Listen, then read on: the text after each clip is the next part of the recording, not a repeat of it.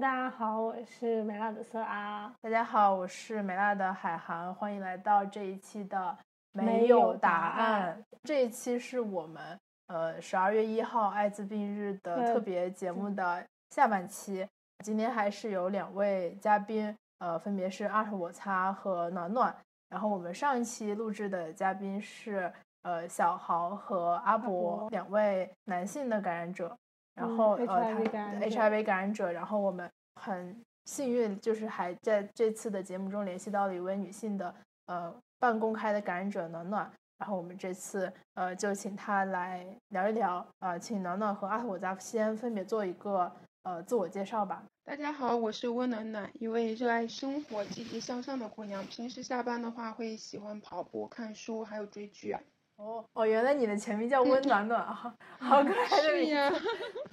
是的。那阿特我擦，我是阿特我擦，阿特我擦是我的一个在互联网上用的名字。然后我我是一个策展人，然后也是一个嗯艺术家，也是一个小商人。然后平时会做做展览，叫我阿特我擦，或者就叫我那个叫我骆驼也可以。叫你骆驼吧。骆驼跟你的微信 ID 一样。我们在这先小小的打个广告，就是呃，骆驼和暖暖都有各自的呃公开的平台，嗯然后我们回头会把它打在节目信息里，然后大家可以去呃他们个人的平台关注他们。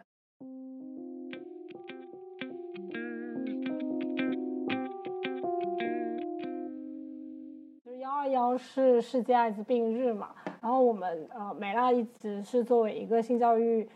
的组织、性教育团队，其实一直有做爱访相关的科普跟活动，但是我们一直以来接触到的都是呃二手、三手信息，包括我们一直疾控的老师呀，红十字的老师呀什么的。或者一嗯。些呃非常的官方的宣教资料，嗯。对，但是我们其实在，呃，我们做了已经就我做了快十年的性教育，但其实我并我一直并没有真正的和呃 HIV 携带者有过实质的接触，但是我就是一直听到就是这个群体的很多很多事情，很多故事，但是这些都并不是一个主体性的呃一个描述，而是通过可能呃其他人口中的呃就是客体的叙述。然后我们回过头来找资料，也发现这个社会上真的非常缺少呃就是 HIV 携带者他们自己的声音，而更多的就是不论是影视剧当中的刻板的刻画，还是说就是大家口中各种都市传说。或者说咨询师里面讲过的故事，这些都是非常客体的描述。所以我们在今年希望能够有这样一期节目，真正的对话到携带者当事人，能够呈现出这样子的主体性的第一视角。嗯，对然后我们最开始其实并不就是我并不抱希望。我是抱希望的，你抱希望吗？我不抱希望。因为我认识很多咨询师嘛，嗯，对啊我有接触的。对对，因为嗯而且我们也跟疾控其实很很熟悉，嗯所以我是抱希望的。只是我没有想到最后我们居然联系到了三位携带者，嗯就是愿意呃非常有勇气且愿意去做这样的一件事情。嗯对，在做前采的过程当中，发现其实故事非常非常的丰富，嗯。就非常的多，然后每一个都非常有价值，就包括说，呃，我也是一直想要跟骆驼，就阿我擦聊一聊他在做的事情，包括说他在呃长期以来作为携带者的朋友嗯。做的支持，非常非常难得，呃，就是邀请到了暖暖，因为我们发现。在整个声音这么小，在能见度这么低的情况下，女性携带者是能见度更更低低、更低嗯的。我们是在呃暖暖的小红书账号上私信的暖暖，也很冒昧，我觉得，因为就是因为我们的我们的账号就是也看起来也乱七八糟的，然后就是突然找到你，感觉暖暖一开始以为我们是骗子，问我们怎么证明我们在做这期节目，我们后来就给他发了公众号，还有我们招募这期节目的推文。暖暖也可以说一下你当时看到我们是什么样的想法。当时是比较惊讶吧，我害怕，确实是害怕是骗子。很好，有这份戒备心很好，我觉得，。是真的。对，然后也很感动，最后你最后你相信了我们，就是很感动。可能是缘分吧。对我我也我也很荣幸，我们通过了这个你的验证，对，证明了自己不是骗子。嗯、你们做的内容确实也挺棒的。谢谢谢谢谢谢，你的内容也很不错。好，结束啊，这个结结束这个互夸的环节。好，好，那我们还是 呃，再回到两位嘉宾的介绍。虽然我们这期节目是呃 HIV 的携带者。哦，这里要呃考各位观众人考点。我们在上半期的节目里有跟大家讲述到为什么我们要使用 HIV 携带者而非艾滋病人这样的称呼。如果忘了的听众，记得去查看一下我们上期的节目。好好打断了，再回到回到我的问题。呃，虽然我们这个是一期呃十二月一号的呃特辑，然后也是以 HIV 携带者的身份来联系到暖暖，但是我们呃还想呃请问暖暖，就是除去这个 HIV 携带者的标签，呃在此之外，你还会怎么介绍自己？然后平时有什么呃与这个无关的爱好、兴趣之类的吗？他刚刚已经说了，在平时的话，嗯，就喜欢跑步，然后看书、追剧，没事儿的时候做做手工呀啥的。哦，你还会做手工？你做什么什么手工啊？嗯，钻石幻呀，还有那个乐高积木，然后我都喜欢。哦，其实你有坚持跑步吗？我特别佩服跑步的人。我是一个走两百米都要骑共享单车的人。有，就是嗯，之前基本上就两天一次，三天一次，然后慢慢的又改成，呃，跑两千休一千，但前段时间因为受伤的原因，可能停了一个多月吧，然后还有一趟去出差去了嘛，然后停了差不多一个月。好健康的生活，对，好健康的生活，平时跑跑步、看看书、做做手手工真的是很健康的生活。天呐，那骆驼呢？你可以给我们再介绍一下。包括你的艺术家身份和除开这个身份生活中的你。我也跑步，但我是每天跑，好，好，好，好，好厉害！好自律呀！我是每天晚上饭后会跑三到五公里啊，但是。呃，对，但但是我我我可能比较偏向那种就是一个人跑，我不看演唱会，也不去电影院，就是人但凡人多的地方我都不会去。很符合你的艺术家人设，就是对，然后独行侠。对，然后除开这个，我好像就没有什么爱好。我爱好就是挣钱，然 后我就很我就很喜欢工作，我我就每天都在工作，然后对，就是哎呀，比比起来什么做手工啊，就暖暖这种，我我我真是毫无爱好。我真的很好奇，作为一个艺术家，你怎么赚钱？其实做艺术这个呃比较是我的一个爱好方向的东西，但我也觉得正因为是这样，我在做展览的内容选择上我就没有太多的限制，我基本上就是我想做什么样的主题或者什么样的意愿的东西，我就自己来做，就是呃，反而我觉得给了我一个特别大的自由，一个空间。对，说到这儿，你就讲讲你的展览呗。就我们一开始也是因为你的展览认识的你吗。呃，对，就是这个展览，呃，是可能我这几年唯一还比较能坚持，一直在坚持做的，就是呃做 HIV 这个主题的展览嘛。今年是做到第七年了，我我应该是二零一六年开始做的，嗯，然后我早期也做一些跟呃女性主义和呃 LGBT 相关的啊、但是这几年 可能这两个话题让我稍微有一点疲劳，就是也没有什么想说的了。但是那个呃 HIV 的这个主题，就每年十二月一号这个周边就还是会坚持在做。HIV 这个是因为当时发了个愿，因为我个人有一点比较偏迷信类的东西啊。第一年一六年的时候做的时候就发了一个愿，但是一发就发大了，就是我当时 我说我要做到这个病治愈，但是我估计现在我我估计我死。我还要做多久？所以每年如果有有朋友或者媒体问到，我就说谁有渠道赶紧给我，那个叫什么世界卫生组织还是联合国，赶紧催一催，反映一下是吗？把那个特效药给我搞出来，我不想做了，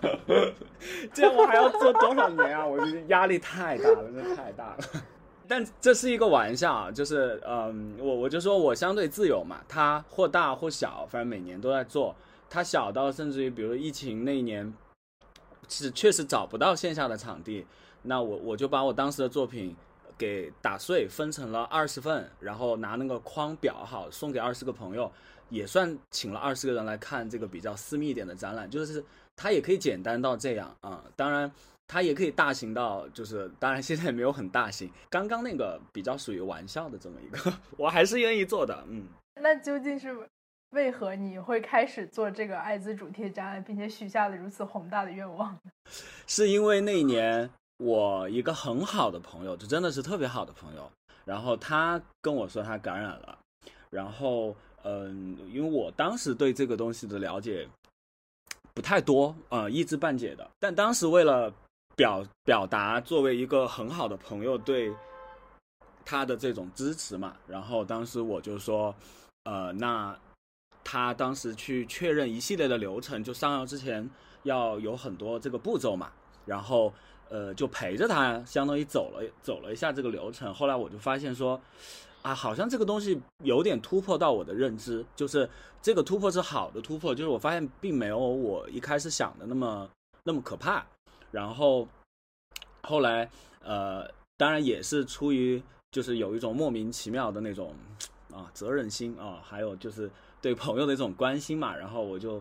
有想说，哎，我我大概能能做点什么。我当时又正好在画廊工作，然后我的专业就是做这个艺术嘛，所以我当时在想说，呃，其他的我搞不来，但是呃，如果用做艺术的方式来。呃，哪怕推广一下、普及一下一些非常非常基础的这种知识，我应该可以做到。所以一六年，呃，就开始做第一个啊，然后呃，第一年也是还是收获了很多的支持，场地什么全部都是免费的，我只用做作品。然后，对啊，就不知不觉的就做到今年了，嗯，就就就第七年了，还是很很恐怖啊，时间过得好快，嗯。所以那次是你第一次有身边的人告诉你他是，就他感染了 HIV 是吗？对我朋友在跟我说这个他他本身的这个事情之前，也只是依稀的，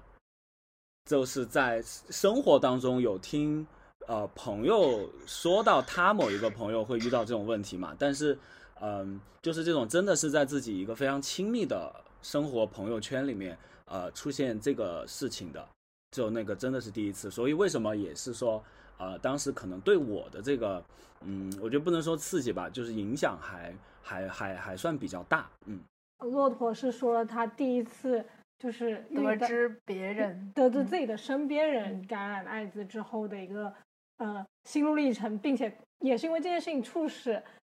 促使骆驼开始做展览。那我们呃同样的就是可能要。希希望问一下暖暖，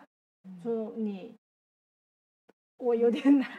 大家觉得有点难以说出这个问题，因为我们觉得这个问题大家肯定回答过很多遍，而且是当大家听到 HIV 感染者第一个会想到的问题，所以我们就是内心深处觉得这个问题有点冒犯，对，担心会冒犯到。如果你不方便说，你也可以 模糊一下，对，或者你也可以直接就是。跟我们说你不想说，就是我们后面任何问题，如果你不想回答，你就直接跟我们说你不想回答。就第一个问题就是，呃，你是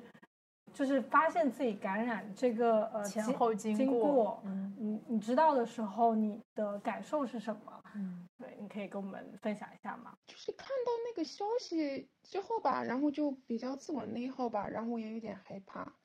然后。再加上就是有点精神恍惚吧，因为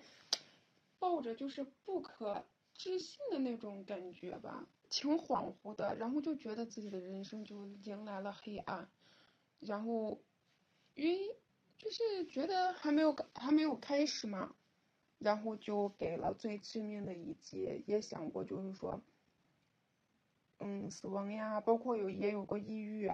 抑郁当时应该有三年多吧，然后。就一直走不出来，但是自己知道了之后，就是真正的确诊的时候，然后自己也想过，自己本身就是一个很坚强的女孩子，就应该坚强起来。但是自己表面上可能装作 就是很坚强的样子，实际内心完全不是。然后就是还是会恐惧害怕，然后还是会觉得，虽然说他们都说。哦，这个吃药控制的比较好的情况下是不会出现任何问题的，但是我还是会想一系列的问题，就在脑海里边出现很多就是疑问，然后我就不知道什么时候结束或者什么时候又出出现奇迹吧。其实有时候挺期待的，但是你当时是呃怎么发现自己感染的？登他那个 QQ 嘛，然后看到那个他加了一个红丝带的群，然后他在跟里边医生还有一些病友在互动，然后就讲 CD 四 CD 八，然后问多少。其实当时我看到这个的时候，我其实我隐隐约约能感觉到，但是我不知道 CD 四 CD 八是什么。然后我就上网去查了一下，然后结果就是被证实了嘛。我帮大家补充一下，就是能能有在他的呃小红书平台有提到，呃，他是因为他的呃初恋男友，然后因为她男友是已经呃确诊的呃艾滋的感感染者，然后呃和暖暖发生了高危的性行为，然后导致呃暖暖也被感染了艾滋。从你跟他在一起到你发现这件事情中间，大概隔了多久？三年。但是在这一段时间，就是我看到了之后，然后我就就是精神恍惚，还有就是就恐艾吧，就很多人也知道，就有那种很焦虑的心理，就我就抱着侥幸的心态吧，然后大概过了几个月，然后但是。然后我还是决定我要去检查，虽然说无数次问他，但是他没有承认，但是我觉得还是挺害怕的。然后我就先在网上买了一个那个测试纸，然后结果真正就是双杠嘛，然后我就去医院真正的确诊了。那其实中间还是有一段不敢相信的状态，是吗？对，确实有，然后也不敢去做检查。然后我跟我身边就是跟。我弟弟，然后还有我堂弟，还有他女朋友说，他们都不相信，然后他们也觉得不可能，怎么会呢？但结果事实就是这样。然后当时是他们陪着我一起去的医院。在你发现和你确诊之前。你对呃艾滋病有认知吗？你有了解过相关的知识吗？嗯，我之前上高中那会儿，我们生物课上有，然后我也知道这个红红丝带是什么，也了解过，就是这方面是因为什么而传染的。但是我万万没有想到的是，在你身边。对对对对，我觉得这个可能就离我们本质就感觉很远嘛，因为你也不是就是说经常去酒吧夜店的那种。又没有认识，就是说混黑社会的那种，他们会有毒品呀什么的，就完全没有接触这一类的人群，所以完全就没有想到的是这个会发生在自己的身边。听你的自我介绍，我们也可以感觉到，不暖暖是一个乖乖女。然后你的前男友就是在你的印象当中也是这样的人，是吗？嗯，是的，就很乖，看起来很可靠，很老实。嗯，对。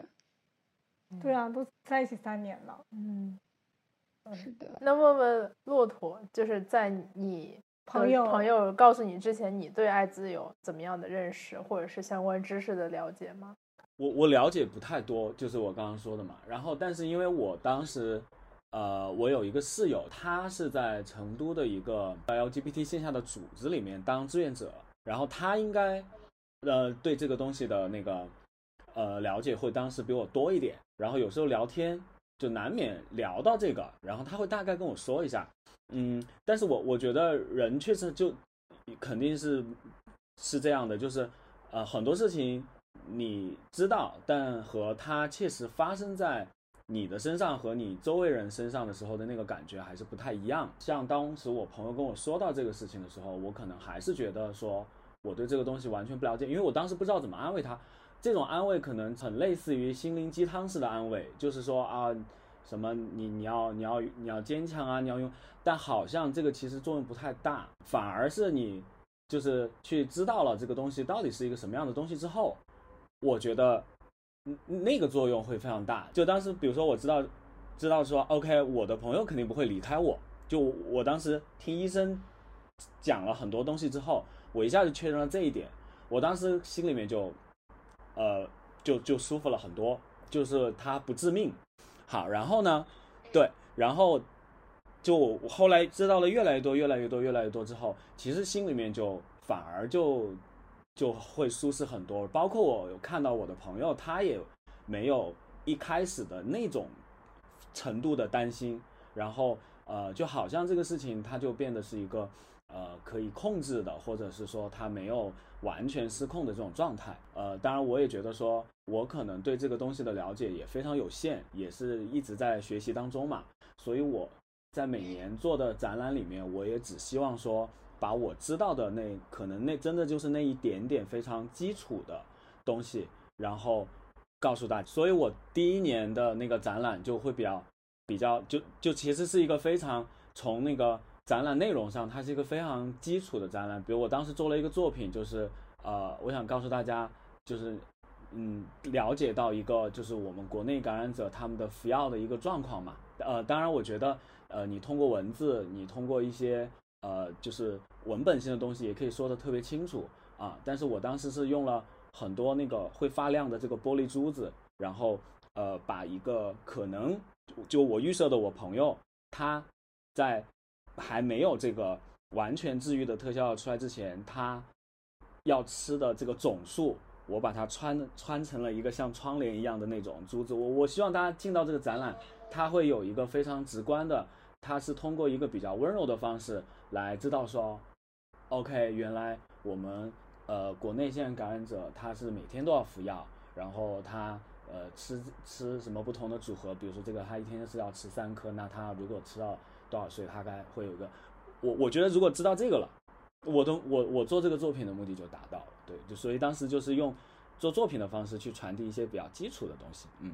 那暖暖的话，呃，有在就是自己感染之后对这块的知识有增多吗？就有增加哪些你之前不知道的东西吗？没有吧，因为当时抑郁然后三年嘛，然后我都没有了解过这方面，因为我害怕给自己造成更大的恐惧，然后也没有了解过，也是近几年慢慢才了解的，嗯。所以那段时间是比较回避于去接触这件事相关的东西吗？对，这些我从来都不在网上查，也不在网上看，我就害怕会给我制造更多的焦虑，更多的害怕。那所以你确诊之后没有，呃，不是立刻就服药的吗？是中间隔了一段时间？我当时确实检查结果出来之后就挺害怕的嘛，然后也挺排斥的。差不多过了一两个月吧，然后不管就是医院还是疾控，他们都一直在给我打电话。就让我就是尽快去服药，然后就会好一点嘛。其实我不想去，因为我觉得就已经晚了嘛。然后，但是有一个疾控中心的一个姐姐，她人也超级好嘛，她就说你要是不去的话，我就去你们家里找你们父母。但是我当时就不想让父母知道，然后她就吓唬我，然后我就去了。然后我去了之后，她跟我聊了很多。所以是她让你对服药这件事的态度有了一个转变吗？对，是的，可能心理抵触吧。就觉得吃了药了之后就跟正常人不一样。哦，这跟我们昨天呃另外一个就是小号小就是对他现在是一个完全公开就是露露脸的公开者，但是他在前面的他有七年的时间，就是从他确诊到他服药中间有隔了七年，其实还挺长的一段时间。对，因为药，对他很长时间，他在这段时间也像是刚刚暖暖说的，觉得吃了药他就是。是另外一个人了，另外一个人，另外一个阶段了，所以需要很长的时间来接受。就是你在吃药之前，就你还有一个挣扎的时期；吃药之后，你就是确定了，就绑死了，绑死了这个身份。对，是的。我觉得这个有有一点像，就是精神疾病的患者，就是也有很多。呃，抑郁啊，或者是双向啊焦虑的患者，就是不肯确诊，不肯确诊，就明知医生，明知道明知道自己状态很不好了，然后不去看医生，不愿意承认自己可能有情况，是一个病人这种感觉。哇，那真的是太普遍了。我当时抑郁的时候，然后心里就已经出现了很大的疾病，就是跟我妈说会，态度就完全就不像我之前，然后包括跟我家里人，然后就完全不像之前的那种状态，然后。就我妈妈他们都会说，就说我心里有疾病，就意思让我去看心理医生，但我就很抵触，特别排斥，特别排斥。那暖暖是怎么样？就是包括你说你也有经历了三年这样子的一个抑郁期，我觉得中间肯定是非常非常难受的。就像你刚刚也有表达到到的，那你中间是怎么样一步一步走出来，并且还非常勇敢的成为一个。呃，半公开的身份，就是可能就是后边发生的事情太多的原因吧。呃，抑郁的时候，然后其实那段时间就是感觉就是没有光的那种，然后每天然后在家里就拉着窗帘，然后有时候在家里白天在家里睡觉，然后晚上呢，然后又在家里看一夜的电视剧的那种。反正那几年的生活基本上就是那样过的，然后就寻死觅活，然后有想过自残，然后也有就是出门想被车撞了。也有过，就是想要跳楼呀啥的，就是很多都都会出现在我的身上。嗯，也不吃饭，就一天的话，真的早上就比如说早上上班，我妈煮的鸡蛋，我妈让我带着，我带着了，但是我最后还是没有吃。然后有时候我都不会带，然后中午的话，就是吃饭的时候我都没有进去吃饭，我不知道我去吃什么。跟当时也上上班嘛，上班的时候。就跟同事去吃那个盒饭呀啥的，但我每一次就可能就只会吃那么几口吧，大一部大部分都剩下了那种，可能只吃那十分之一吧，没有精神，就感觉行尸走肉吧。还有就是家里人说，因为这个就是后边结婚呀干啥找对象也不好找嘛，他们就建议我去找一位就是跟我一样的。其实一开始的话我是很排斥，我也不想就是说认识这一类的人群。也不是说他们这一类人有多么坏或者怎么样，只是在我的认知里，我觉得他们可能就是比较坏，就是做了一些很那啥的事儿，所以才被感染的。而我跟他们恰恰相反，就我还是自作清高的那种感觉，自己就是跟他们不一样。其实当时就是自己都确实去医院的时候，我自己都有点去歧视他们的感觉了，我自己都会有。然后包括有时候就是医医生给我出血检查，然后我都会哭的那种，嗯，后来就是因为可能发生的事太多，然后当时就是那个，嗯，医院有一个大哥嘛，然后那个哥哥然后就帮我介绍了一个，就是当你当时我妈妈经常跟他有联系，就让他帮忙托我介绍了一个男生，那个男生的话，他一开始其实。对我挺上心的，但是他给我发消息，我基本上都是那种爱答不理，就有时候也不回他的那种。但中间也给他说过，就是说分手，我不想跟他谈了，但是他还死缠烂打的那种。然后有一次我都把他就拉黑了嘛，然后手机也关机了，然后他就一直会给我打电话，一直打电话，就约我出去，然后就聊了聊。但是就很快，就时间很快嘛，就很快的，就是。结婚了，就在自己浑浑噩噩中，就觉得自己什么都没有做好，就可能就觉得自己只能选择这一类人群了吧。然后当时年纪也比较小嘛，然后就结婚了。结婚了之后，但是他的脾气就跟平时的那种就状况完全也是不一样的。然后他就很躁动，然后就感觉，就感觉他有时候就很。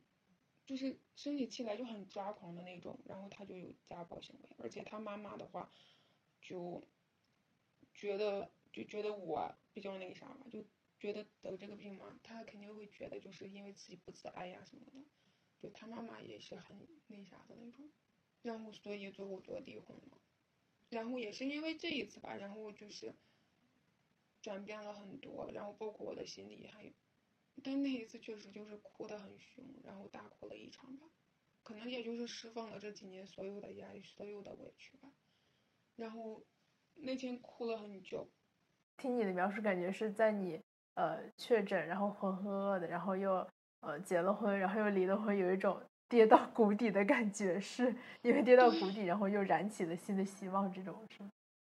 对，是的，然后。真的那会儿就大哭了一场，然后当时就是也因为身体的原因嘛，就在这三年中间也感染了 HPV，然后就是阴道一直出血，出血不规律，反正当时也很虚弱，然后就上厕所，然后那血流的在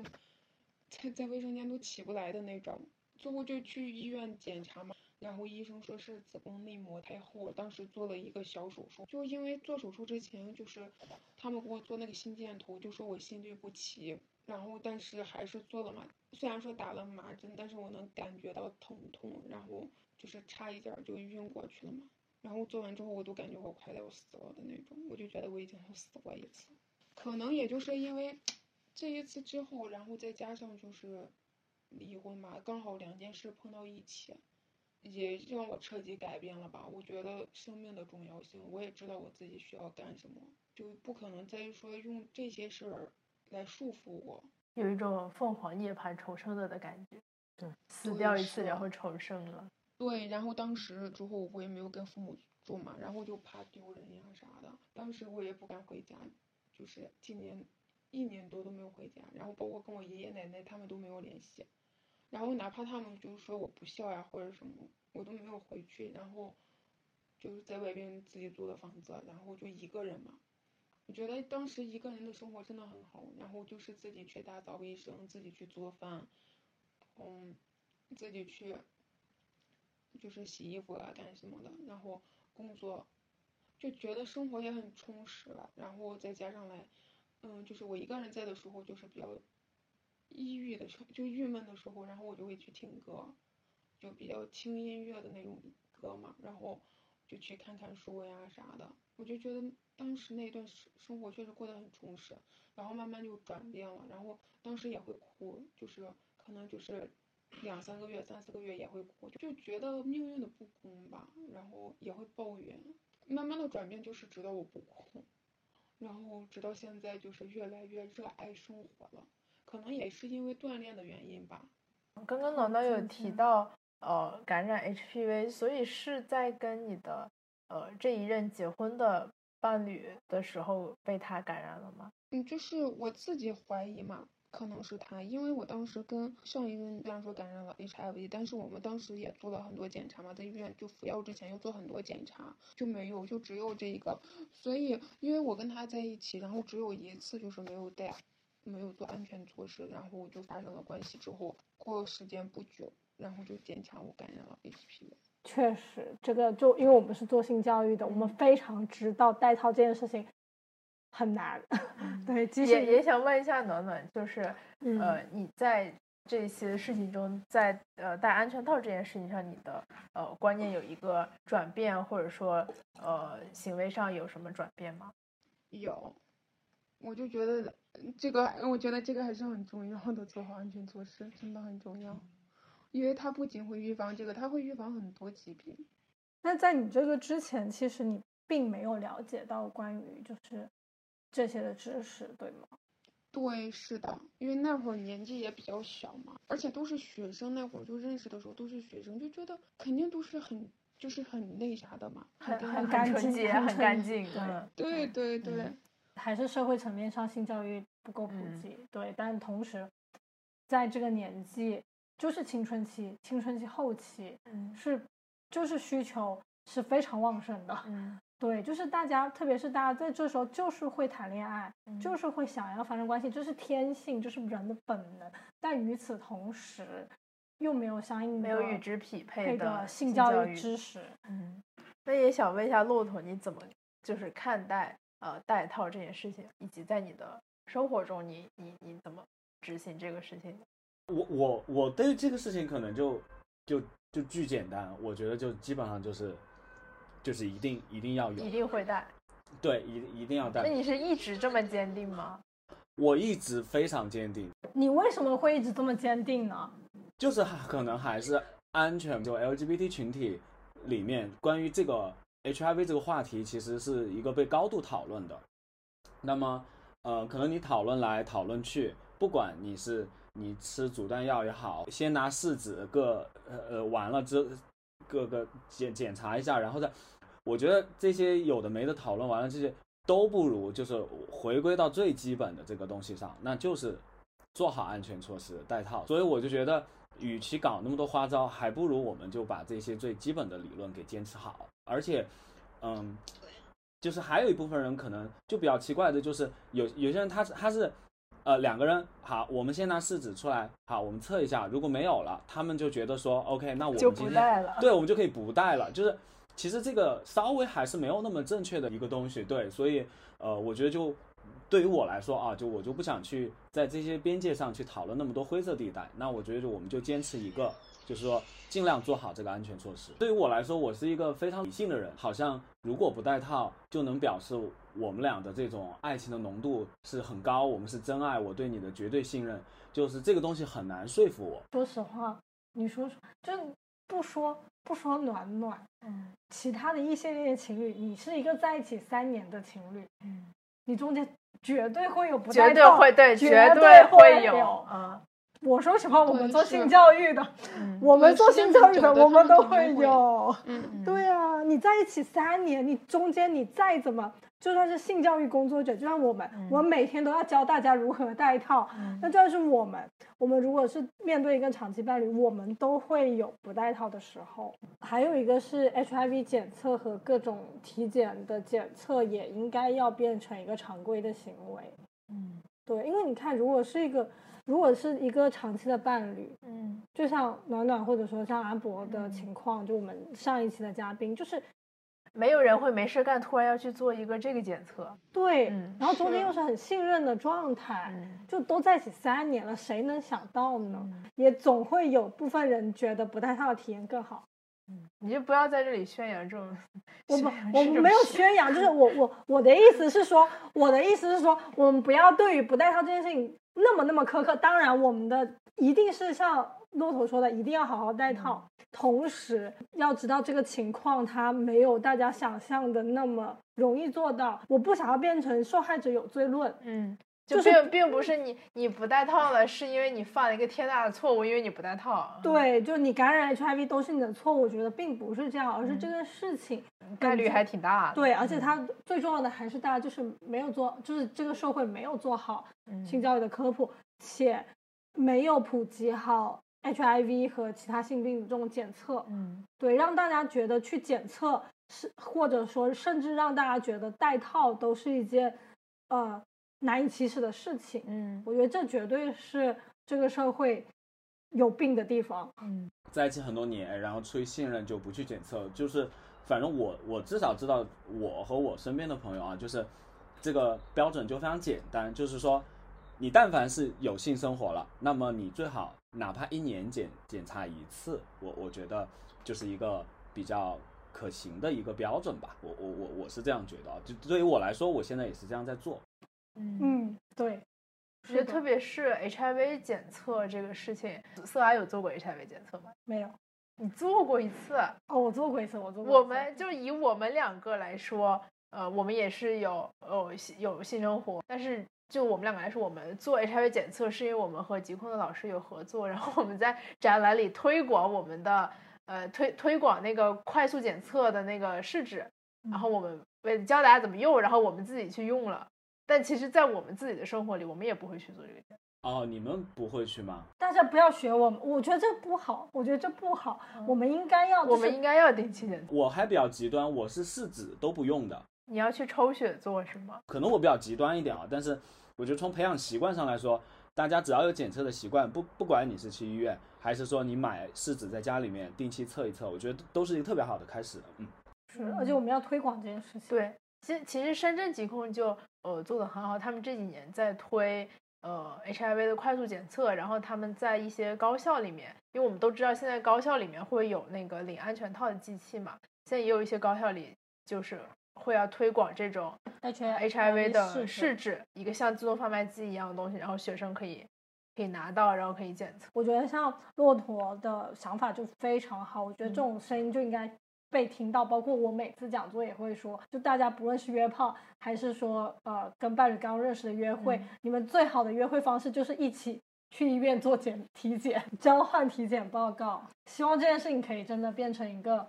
可视度更高，然后更加常见的。常见，然后也更便捷的一件事情。对，要不然大家就是会觉得说离我很离我很遥远。对，然嗯后做体检反而是好像你是很心里有有鬼。对，嗯我觉得这全部都是因为对这个东西没有非常足够的了解，对吧？他他去查个血糖，他怎么不觉得人家觉得他他他心里有鬼？对，是的。那回到这个，我们也还是想顺着问，包括说刚刚暖暖也呃提到了，会感叹就是命运不公的。那你在获知这件事情，你有恨就让自己感染的这个人吗？嗯，之前可能恨过，但现在没了，就没有了很，因为我觉得我更应该去努力的生活，就是过好我自己的生活。但他其实是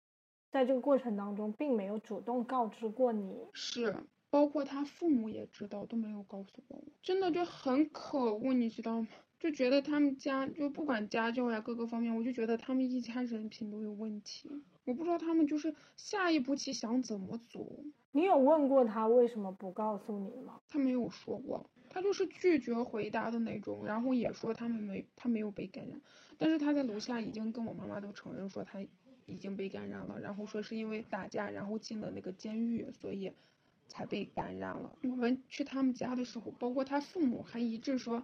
嗯，他们不知道，他们不知道。但是我跟他在一起的时候。他妈妈经常会给他打电话，晚上会提醒他会去吃药呀什么的。包括我跟他在一起的第一年还是第二年，他妹妹就跟我说过说，嗯，姐姐，我哥哥吃嗯吃过的东西你不要吃，就是我哥哥身上那个，他他当时身上有很多那个疙瘩，就是很大的那种疙瘩，然后像疱疹一样，但是又没有烂。他妹妹就告诉我说不要吃他哥哥东西，他哥哥身上那些东西会传染。因为我当时也没有想那么多，我就问他，他说是因为他酒精过敏，然后说小娃嘛就说话可能胡说呢，童言无忌嘛，就觉得小孩的话不要相信，就这样跟我说的。但是他妹妹那会儿年纪应该也很小，肯定是他父母告知过他妹妹，他妹妹才会知道，才会告诉我。主要是他不说，他还不做好防护，嗯。嗯，他还没做到优等优，真的，我就觉得他他这个人就真的坏坏到极点了。他跟我分手之后，他还另找了一个女孩子，然后当时我被我知道了嘛，然后我就把他们搞分了。但是我不知道他下一个还会去还会去害谁，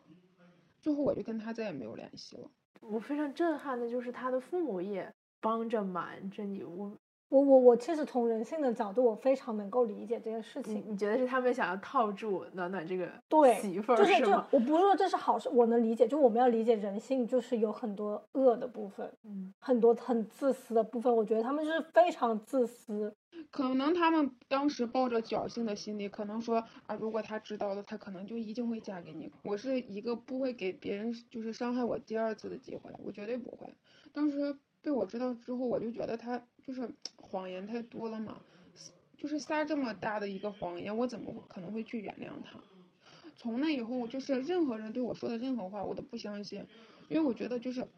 就是哪怕善意的谎言，说是就那几年，真的一个善意的谎言都会让我觉得很害怕的那种。我我不知道是因为我个人有问题，还是我自己就是自己的心理还是有问题的。不是你有问题，不是你有问题，不是你有问题。我觉得你已经很好了，真的，真的，你甚至现在不恨他了，你你甚很对，你已经很善良，你已经善良到就是超过，就是绝大部分的人了，就绝对不是你，你还有问题，你只是不再接受谎言罢了，就这个情况严重到就是。呃，因为我们跟上期嘉宾也有提到暖暖的情况嘛，然后其中小豪他是做呃艾滋相关倡导公益的人，他想让我呃就是向你转达，就是他觉得这种情况已经严重到可以呃起诉他了，对，就是因为他可以报警了。对，是他当时当时我们也知道，在手机上也查了很多，然后包括就是他是应该要负刑事责任的，但是当时我跟我妈妈也去找了律师，然后律师说，呃，要公开调查嘛，然后。当时我妈妈为了保护我，因为我那会儿年纪也小，肯定就是如果公开叫啥的话，可能会受多受到更多就是社会上二次伤害、诽谤呀，或者就是舆论呀什么的，就流言蜚语吧。然后最后就没有。其实这一件事我就很自责，就是 唯一的就是放过了他。不要自责，你已经做的很好了，而且之前真的就觉得自己迈不过这个坎儿，然后就觉得这件事就是没有一个真正处理的结果吧。你说赔偿吧，赔偿也没用，然后就感觉自己好像哑巴吃黄连，就是有苦说不出的那种。没事，我们先过好自己的生活，其他的事情交给其他人来做，不管是惩处他还是什么样的，我觉得这个都要以过好自己的生活为前提。他现在已经都不在了，所以。我当时就是前一段时间嘛，我也咨询过律师，那律师说没有办法再去追责了，因为就是觉得人死了之后就好像就不好再处理这件事，而且毕竟也过去这么久了。他去世了是吗？对，然后就是也是我前一段时间才知道的，他去世两年多了，可能就是因为当时我跟他分手之后，他好像就不吃药了吧？对，没有好好去服药，然后。导致了一系列并发症。呃事情也算是有了一个结果，嗯，只能只能这样，只能这么想了。这也嗯算是他的报应吧。对，是的，刚刚农农有提到，就是在呃咨询律师的时候，有担忧到就是让身边人呃知道啊，可能会对生活有影响之类的。呃，那现在你的呃情况就是你会告诉身边人你是感染者吗？他们的知晓程度大概是什么样的呢？可能我自己不会主动跟他们说吧，但是当时确实也有很多人知道，因为这件事儿，嗯，毕竟是牵扯到就是家庭问题嘛，就是我妈妈他们也知道了。然后当时就是我家里人肯定处理事的时候，毕竟这也是一件大事吧。然后当时处理事的时候，他我妈妈跟我舅舅还有我舅妈他们都说了，包括就是我身边的亲戚。但是身边人其实都知道生活嗯圈子大概都都知道的一个状况，然后他们知道之后也还是对你很好比。较友善。对，是的，只是我跟我的朋友，就是我的闺蜜们没有说，但是当时，就是我有一个很好的朋友，但是他当时应该已经猜到了，因为间接性的跟我说，如果就是说我的朋友被那什么了，但是我绝对一定不会去嫌弃他怎么样。然后他跟你主动跟你说这些事情，那你会去，就是你现在也并不会，就是你没有跟自己的闺蜜说，然后可能也并不会主动是，对，我不会去主动跟他们说。我不主动说的原因是因为我怕他们就是有一些人，哎，因为我不知道能不能相信，我怕他们会跟别人乱说，可能就还会觉得他们认为或是是不检点或者什么样子。因为我跟他谈对象那几年，我跟我的很多朋友都断联系。因为小豪嘛，他公开发过几期视频，然后呃，就下面的很多评论就是大家理直气壮的觉得，如果你是一个艾滋感染者，你就应该告诉你身边接触的所有人，不论是同事、朋友、亲人、呃伴侣，你就应该全都告诉他们，他们会觉得这是一件很正当的事情。呃，然后小豪说，就像呃得新冠的人要被呃公开流流掉一样，他就很多人秉持这种理直气壮的状态，然后我们就想呃。试图跟大家解释为为什么、呃、这件事情很难，这携带者来说呃是很困难的事情。那可能是一个绝对完美的社会，就我们想象中的。他从道理上来，那肯定我们都希望是一个人可以那那那么坦然的去面对这个事情以及周遭的反应嘛。但是我就落实到实际的个人生活当中。真的做不到，我我觉得这很难。你说出去之后，他可能有一百种可能性，里面可能有一半都是对你不利的，对吧？从规避这些麻烦的角度，我我我我个人的这个建 建议，我是觉得，除了非常信任的朋友之外，就能不要说就就先暂时不要说。我觉得尤其是工作，嗯，这种场合，还有一些这种不是那么亲密的社会关系，就。我我觉得是可以尽量就不要去说的，是出于对这个社会目前对这个东西认知的一个发展阶段的不信任，它并不是说对人人就怎么怎么样，我我觉得不是这样的。就比如说我前段时间跟我两个朋友我们吃饭，就他们两个突然就在那说什么，哎呀，他们好像听到谁说谁是呃感染者，我就觉得就没有必要你们俩在那说，我就说你们俩就在那说这个，那他们俩又各自都有自己的。男朋友说：“那你们回是不是回去又跟你们男朋友说了，对吧？然后他们男朋友又跟他们的朋，那那怎么怎么样？就是那，对吧？干脆我们就上湖南台快乐大本营去说嘛。当事人来说，就是从主动的角度来说，我觉得给信任的人说可以。当然，我们这个就还是涉及到我们会讨论的，就是什么样的人是一个可能你身边你去判断他是值得信任和去告知的人。我觉得那种情感上的支持特别重要，就会让他感觉到，嗯。”周围人有有有爱，然后有支持，然后你不是一个人在面对这个事情，我我觉得这个这个事情是很重要的。回顾刚刚的问题，想要就是追问一下，像呃骆驼说，你觉得有可能说出去有一百多种情况，然后这里面可能有超过一半都是不好的一些情况，那嗯，你是有知道什么样的情况就让你持比较悲观的态度吗？最大的一个例子就是我的朋友嘛，他他他谈恋爱了，处于那种呃说与不说，他都会背负极大的道德枷锁的这种感觉，然后他就选择了说，说了，然后呃对方也接受，然后两个人在一起了，就后来闹分手的时候，这个就变成了一个巨大的议题，就是即便在对方没有拿这个事情说事的情况下，我朋友都会自动的开始担心，他说完蛋，他会不会以这个事情来要挟我？因为他知道我住哪个小区，因为他知道我上班的地方在哪儿，他平时来接送过我上班。呃，因为分手不是很开心嘛，比如说就冲到他的这个上班的这个那个写字楼的大堂去，当然也没有做什么事情，但是我的朋友他就会陷入这种恐惧当中啊，他就觉得，呃，万一，对吧？他某一天他就在这个大堂里面在那喊，我就说退万步说，你可以说他喊的是假话，你甚至可以为了自保，你说他在污蔑你，但是你这个是要耗费精力的吧，对吧？工作那么累了，你还要每天花时间去自证。然后你要花时间去把所有东西都要理清楚，要想通，还要想怎么去以一个最合理的方式去摆脱这件事情，这是非常内耗、非常消耗精力、非常损害心情的一些事情。这就是非常近的发生在今年的事情。说实话，我们周围的朋友真的也不知道怎么去帮助他，说我们也只能说，如果他下次来堵你，你也跟我们说，我们就找人过来，就是要打他。但但我不可能打啊，打了现在赔钱赔的厉害。然后。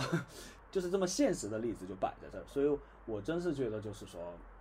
就还是回到刚才那种吧，确实很难，说与不说都超级难，对吧？你说我不说，那中途他发现了，那那个那个道德的谴责可能会更大，对吧？他觉得你把他放在了一个极极高的风险之下，好，你说了，对吧？他不接受，呃，可能这个事情到这就结束了，但是这个世界上就有一个另外一个人知道了，虽然你跟他没关系，那他在他那边。东说西说，这一方还要承受，就是哎呀，我把这个事情说出去，你看我原本感觉是一个很美好的关系，就因为这个事情就戛然而止，他还会稍微小伤心一阵，就是感觉从各个维度上来说都会超级的不开心。就是大家如果设身处地的去想，嗯，就是感染 HIV 这件事情要不要说？我觉得只要是任何人愿意去设身处地的去想。就会发现携带者们处于多么困难的境地里，就是我们甚至可以完全带入，包括像暖暖和阿伯还有小豪，其实这样的人人数，我觉得并不在少数。就大家是在自己不知情的情况下，在第一次的性行为，或者说是在长期伴侣的稳定的呃关系当中不知情的情况下被感染，无可争议的是一个非常受害者、非常非常意外的一个情况，但。因为现在大家对于艾滋的一个偏见，一旦这个身份被公开了，会是一个非常恐怖的境地，可能会丢了工作，可能会在日常的生活当中受到各种各样的舆论的风险。大家只要稍微想一下这个境地，就会明白为什么很难去做这个抉择。嗯。但是我们也知道，大家还是会告诉一些朋友，或者说告诉一些人。我想问一下骆驼，就是你是作为一个呃被告诉的朋友，你觉得为什么你的朋友们会愿意告诉你他们携带者的身份？特别是第一次的朋友，对，那时候你还没有做艾滋相关的行动倡议或者艺术展，你你跟你朋友有有聊过吗？没有具体的问过他们，因为我觉得这样问很奇怪嘛。就是，哎，我身我身上是有什么优点让你觉得你可以告诉我？这样有点太太怪了，就就就有点有点类似于就是就是啊，你为什么喜欢我？是因为我太好看吗？就是这种问题，反正我问不出口。第一，我觉得就是之所以可能能成为特别好的朋友，嗯，我我觉得呃，这个是。肯定是有一定的这种情感基础在嘛。拿第一个朋友告诉我的这个例子可能会稍微有点极端，因为我我那那那件事情，我只只能把它解读为友情的这种力量是如此的巨大。然后，但是到后面我发现会有越来越多的身边感染的朋友，或者是说，呃，朋友的朋友感染，他不一定跟我说，但是他他们可能有一点问题的时候。有可能他们也不知道去问谁的时候，他们会托这个中间的朋友来问问我。那这个我觉得就回到了可能就是我们可能今天要说到的这些大的一些主题嘛，就还是说，呃，你一定要至少别人知道他是懂这个东西的，他至少是比大部分人或者是一部分人知道多一点这个事情。那么，呃，就是像我们那天说的嘛，如果你你选择告诉你朋友，结果你朋友比你还先崩溃，对吧？直接就直直直接就没办法了，情情情绪就就就就没办法控制了这种，那你告诉他，你反而是给自己增加特别多的麻烦。所以我就觉得，可能呃，第一是关系可能要尽量好一些，因为这样你对这个人的道德判断是有一个有一个标准的。然后第二个就是说，可能呃对这个东西有一个。比较全面和基础的了解，你知道说他不会因为为此而大惊小怪。我我个人觉得，如果能满足这两个条件的话，呃，至少我觉得从如果从感染的角度去选择和被告诉的朋友来说，我觉得是一个比较 OK 的一个条件。嗯，我们其实同样的问题也问了上期的两个嘉宾。其实我觉得我们想传递给大家的是，其实一个 HIV 携带者是否要告诉你这个事情。并不取决于那个 HIV 携带者本身，而是取决于你自己，就是你是不是一个让人感觉到呃有知识、呃安全、信任的朋友，决定了这样他们会不会告诉你，而不是这个携带者要负有怎样的责任或者说义务来通知身边的每一个人。首先从国家法律上，或者说从整个世界所有法律上来说。HIV 携带者没有法律的义务，需要告知自己的身份，这个就是隐私。然后从感情上说，从真正的切实从生活出发，我们这两天真的有很深的感触，是告知身边的人会让携带者面临巨大的风险。我们甚至说，当我们作为朋友的时候，我们都很难以去要求，或者很难以去建议说你要告诉其他人。嗯，对。我我现在非常能够理解，就是这件事情为什么在法律上是被保护的。嗯，对，就是就法律法律在设定说这件事情呃要被保密的时候，我觉得真的很有道理。嗯，对对。然后，但是我也能够理解，就是社会上的恐慌。当然，这个恐慌是因为无知，但这些无知、这些恐慌又进一步的去压迫了。呃，携带者的生活，嗯，对，那所以我们也想要传递给大家，就是大家需要让自己提升自己对艾滋的认知。如果你真的很害怕，你更应该去了解艾滋相关的知识。你需要去了解优等优是什么，你需要去了解呃日常的接触，你自己要如何防护这件事情，然后你要足够的。可信任。如果你真的很担心，你真的希望你生活中的人愿意告诉你，那你就应该做到这样。这个就跟很很多人说，呃，就有很多人觉得同志那么多，为什么我一个都不知道？我每次碰到这些人，我就会说那是你的问题，对，是因为你你是一个不 可被信任的朋友，所以大家就会躲着你，不不向你出柜，而不是真正的 literally 你身边没有同志，只是你不知道而已。是的。呃，萨也有提到，大家要变得不不那么无知，然后要了解到更多知识，才能打破这种恐慌。其实这也是为什么呃找到暖暖和骆驼来聊，因为我们觉得你们在做的事情本身就是在让这个议题在朝前走了很大一步。然后也想啊问暖暖，暖暖其实呃也有提到自己也是有过不好的经历啊，那是有什么样的契机？呃，或者说你为什么会选择在？呃，小红书这样一个公开的平台，再来讲自己的故事呢？其实一开始，当时是因为，哦，我去医院嘛，然后这几年看到了很多就是女性朋友，然后遇到了一个姐姐，她年纪比我稍大一些，但是她现在已经怀孕了嘛，然后也是在不知情的情况下，然后刚刚检测出来，就是她孕检的时候检检查出来的。所以因为看到了太多女性了，而且年纪就是有的比我年纪还要小，有的跟我年纪差不多。因为之前我刚刚开始感染的时候，就只有那么几个吧，两三个，一两个，就我看到的就很少很少。就包括我住院的时候，我妈妈都说，嗯，你看女孩子就比较少一些，多一般都是男性，男性多嘛。然后当时就也就是因为这个吧，就发现女性很多，然后。我就可能认为很多女性跟我面临面临的问题是一样的，所以我当时才在小红书上发了第一篇，然后也看到了很多就是鼓励我的一些哥哥姐姐，然后他们支持我，然后就让我更加勇敢吧。但是也有得到了一些人的谩骂，就是也说了一些很不好的话，但是我基本上都不会看的。就是看一眼，我也不会去搭理他们。就有的人就说的一些话，就觉得我们不需要了解这个。我说你不需要，但是肯定有其他人会需要这个事儿，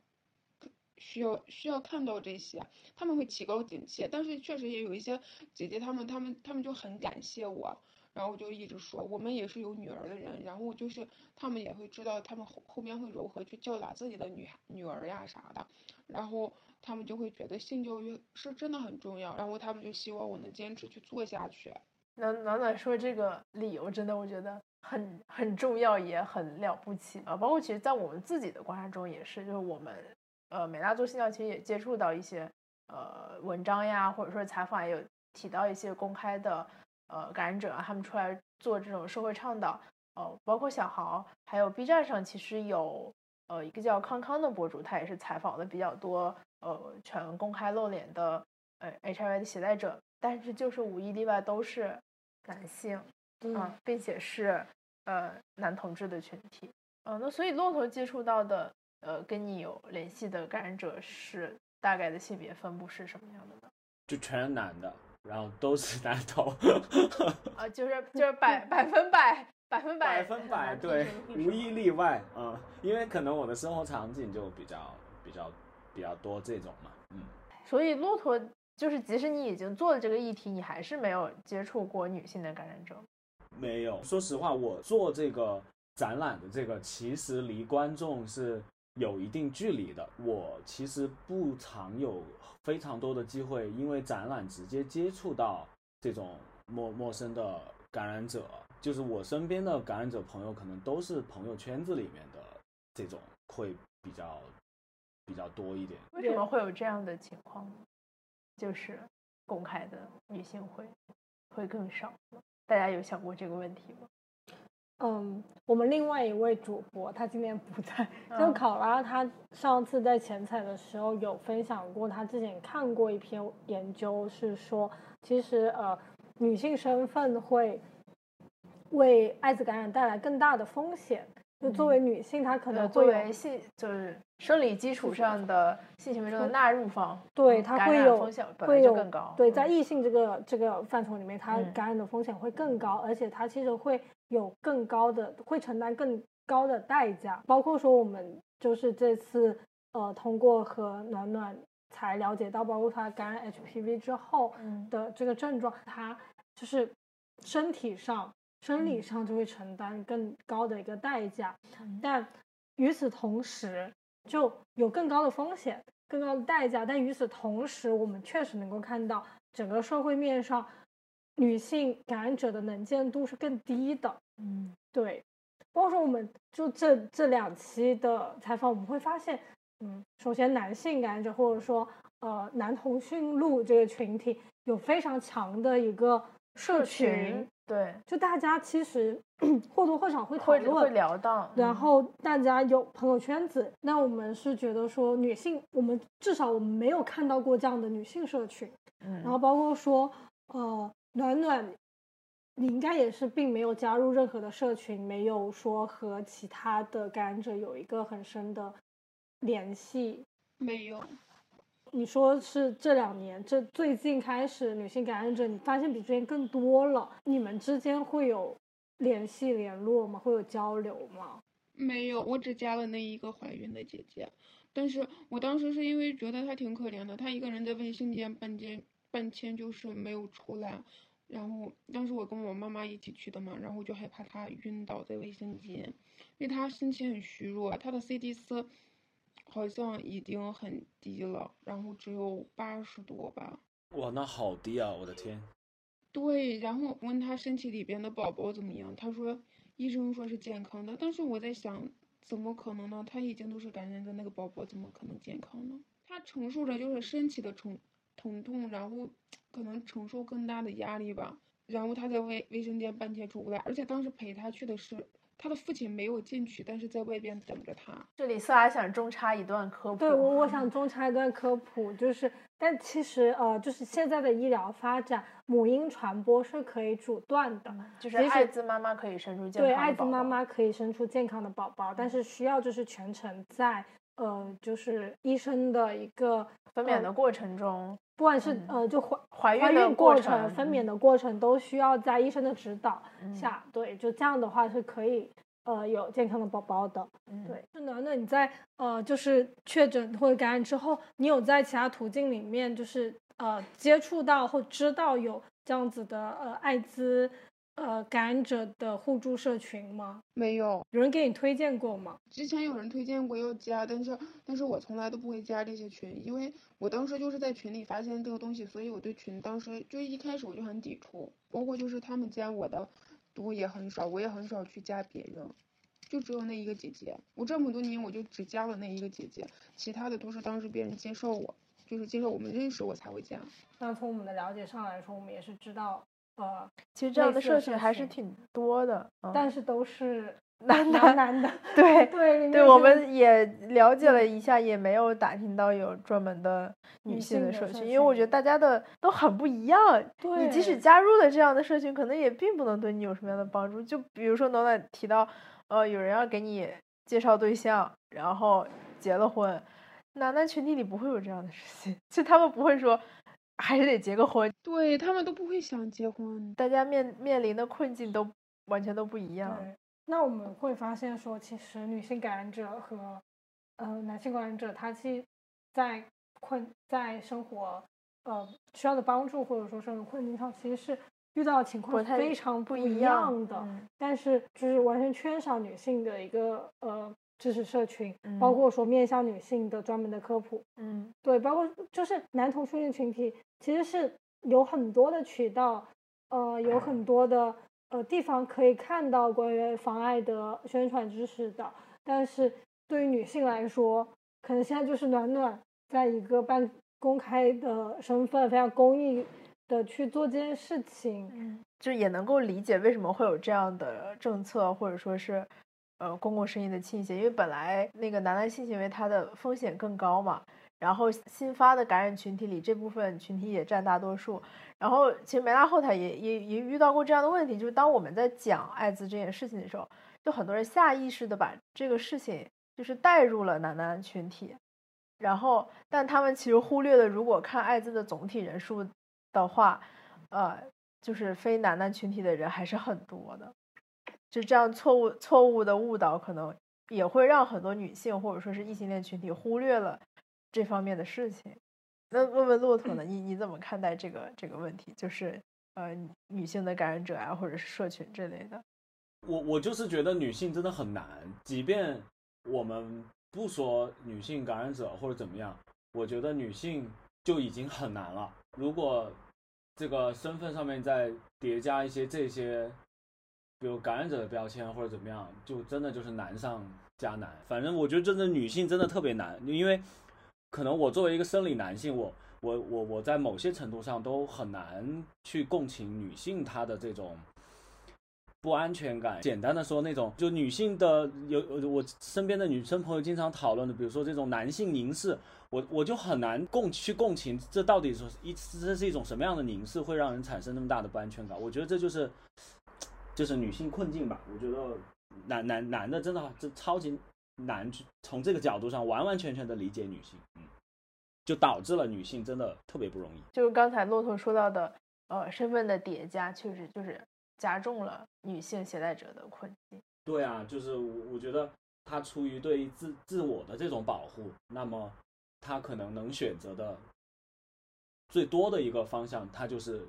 隐形了吧，就是找不到找不到了，对吧？他他就这样，就可能就真的就过自己的生活去了。那呃，谁也不要想通过这种渠道发现我是这类型的人群，嗯，但这个对于这个东西的本身的进步就会产生影响嘛。这这也是为什么我觉得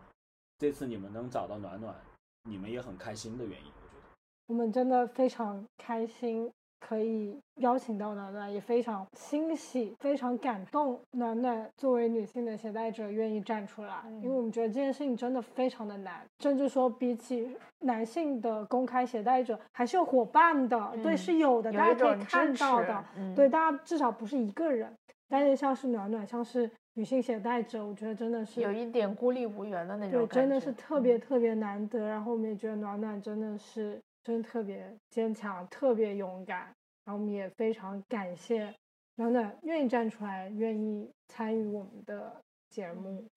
其实主要就是还是挺感谢，就是我小红书的粉丝，就是很多粉丝，就是他们的鼓励跟支持，才会让我越来越勇敢吧。然后我当时也加了一个，就是大清华大学的一个男生，他当时加我的时候，他也有对象，但是他对这方面特别了解，然后他当时每天晚上都会提醒我吃药，所以我觉得这个社会还是还是很温柔的，就是还是被温柔以待了，真的是，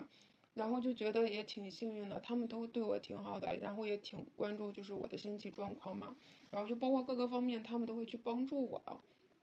其实。我最应该感激的就是更更更应该感谢的就是他们才会让我，就是更加勇敢的去做这件事吧，因为这个可能就是我一个阶段的一个想法，但是我确实想帮助更多的女性，就是让她们避免就是说，走上我的途径，就是可能就是以以我就是以我就是引以为戒这种。对对对，我半天说不出来了，引以为戒就是以我为引以为戒吧，嗯，就这样。然后就是也有很多的，就是青少年，还有包括就是，尤其是女孩子嘛，她们一出社会找不准方向的时候，可能可更多的就可能会迷失自己。嗯，差不多到啊解释的部分，想让我们的呃话题往就是怎么说呢，也不能说轻松吧，像我们想一些呃未来的呃。展望，展望，对，展望一下未来，就是可以 想想问问大家，呃，其实因为通过跟小豪的聊天，小豪的年纪比我们大一点嘛，他是在一零年的时候确诊的呃艾滋，然后他的情况就是其实跟跟现在大家就是还挺不一样，他那时候就是呃在这方面完全没有任何的。呃，公共的宣传，然后他包括自己拿药也特别的困难什么之类的嘛。然后从跟他的谈中，我们其实可以看到，呃，十年前到现在，呃，在艾滋这个议题上，我们其实还是取得了一些进步。进步，嗯。然后就想问大家，那两位觉得你们希望这个呃艾滋这个议题在呃下一步或者说是在未来的生活中可以达到一种呃怎样的状态呢？或者说你们觉得它的下一步应该朝哪个方向走呢？对我的话啊，我我可能更第三视角一点嘛，可能就更希望说，呃，有更多的人愿意用自己的方式来讲这个事情，而不是仅仅是，对吧？感染者托来诉说这种东西，好，然后或者是说，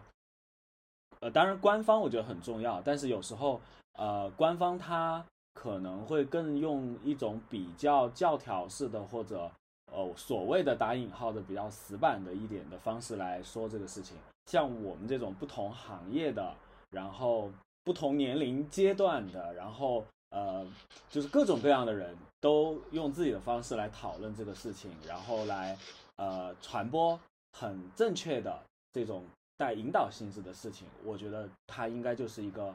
一个比较比较好的方向了吧？我觉得国外有一个网站，我还注册了，它上面。那个那个网站，它应该是一个基金会办的，上面的所有的艺术家和所有的艺术作品、所有的展览、所有的创作，全是和这个 HIV 相关的。它就是一个特别好的一个东西放在那里，就是它向别人展示出一个议题，可以通过各种方式来讨论。然后，因为我觉得你讨论的维度越多，那么大家对这个东西的脱敏就应该会越快。就我希望说，它都我都不希望它是十年这么长，我觉得。三年五年，我觉得，当然这个肯定脱离不了我们所有人的努力。嗯，那暖暖呢？你有什么畅想吗？其实也不一定是这么宏大的视角啊，你你 对你自己的生活的畅想也可以。对，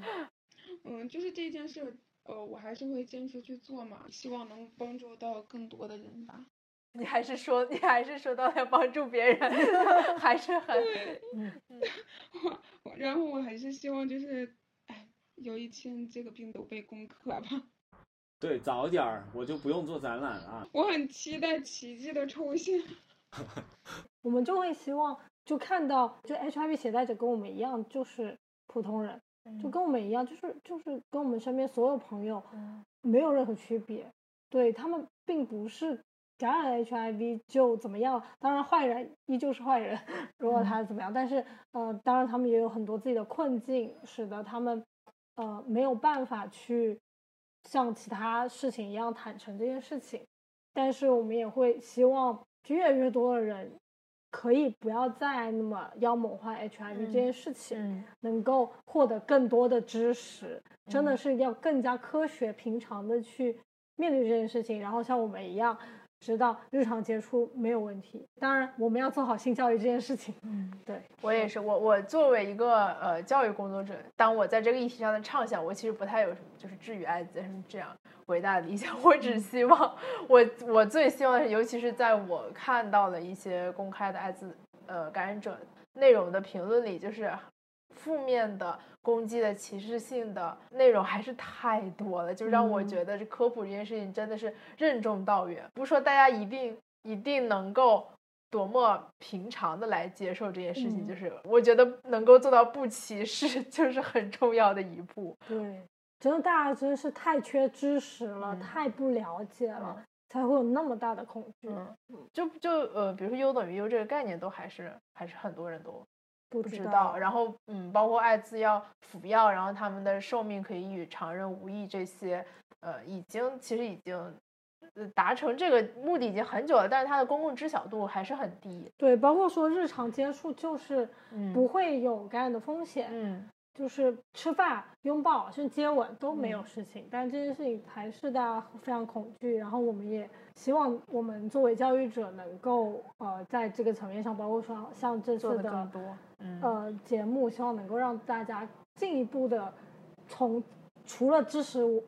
之外，更加从生活、从故事、从我们的交谈中，呃，更直观的认识到这一点，感受嗯到这一点。嗯。嗯，好，在结尾也想再次再打一个广告，就刚刚开头有说到，呃，嗯骆驼就是阿特我擦和暖暖都有自己的个人账号，然后我们回头会打在我们节目的信息栏里。然后大家如果想要知道，比如说呃骆驼的更多的展览的信息在哪里展出，展什么内容，或者你想知道暖暖更多的故事，或者说是想支持他的事业。对，支持他的事业，支持他小红书的事业，还有他直播的事业，都可以去他个人的平台关注他。嗯行，那我们今天差不多就到这儿，十一点也很晚了，嗯，辛苦大家，跟跟大家打个招，呼。拜拜，拜拜。那我们差不多就到这儿，拜拜，大家晚安。非常感谢谢谢暖暖，谢谢谢骆驼，拜拜，拜拜。拜拜，拜。早点休息。光透进窗里就能看见，像飞舞的棉絮。我想和这样的你跳舞，好吗？我们能短暂的笑得像个奇迹。感谢你收听本期没有答案，欢迎在本期评论区留言，和我们一起继续寻找答案。你还可以在微信、微博搜索“没了没了”，关注我们，了解更多科普内容。也可以在小红书搜索“四阿和梅拉尔”，围观性教育工作者的有趣日常。同时，也欢迎通过苹果播客、Spotify 等泛用型客户端及各大音频平台收听我们的节目。性是太多问题的切面，我们沿着它寻找答案。下期再见。人们口中美丽的你，城市的角落有事情发生，可是你是金黄色的我们都是金黄色的。